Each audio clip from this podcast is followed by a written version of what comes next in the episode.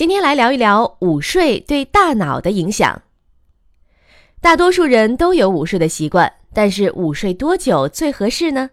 最近一项横断面队列研究发现，午睡一小时可能最有利于维持大脑的记忆、思维和决策能力。研究人员对两千九百七十四位六十五岁以上中国老年人的资料进行分析后发现。百分之五十七点七的老年人会在吃完午饭后小睡，而大脑的认知功能与午睡时间有密切的关系。结果显示，与午睡一小时左右的受试者相比，不午睡、午睡不足半小时或超过一个半小时的人，大脑的认知功能评估结果更差，大脑能力的下降程度是前者的四到六倍，相当于大脑老化五岁。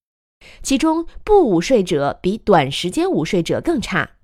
这项研究提示我们，想要保持大脑活力，午睡一小时最合适。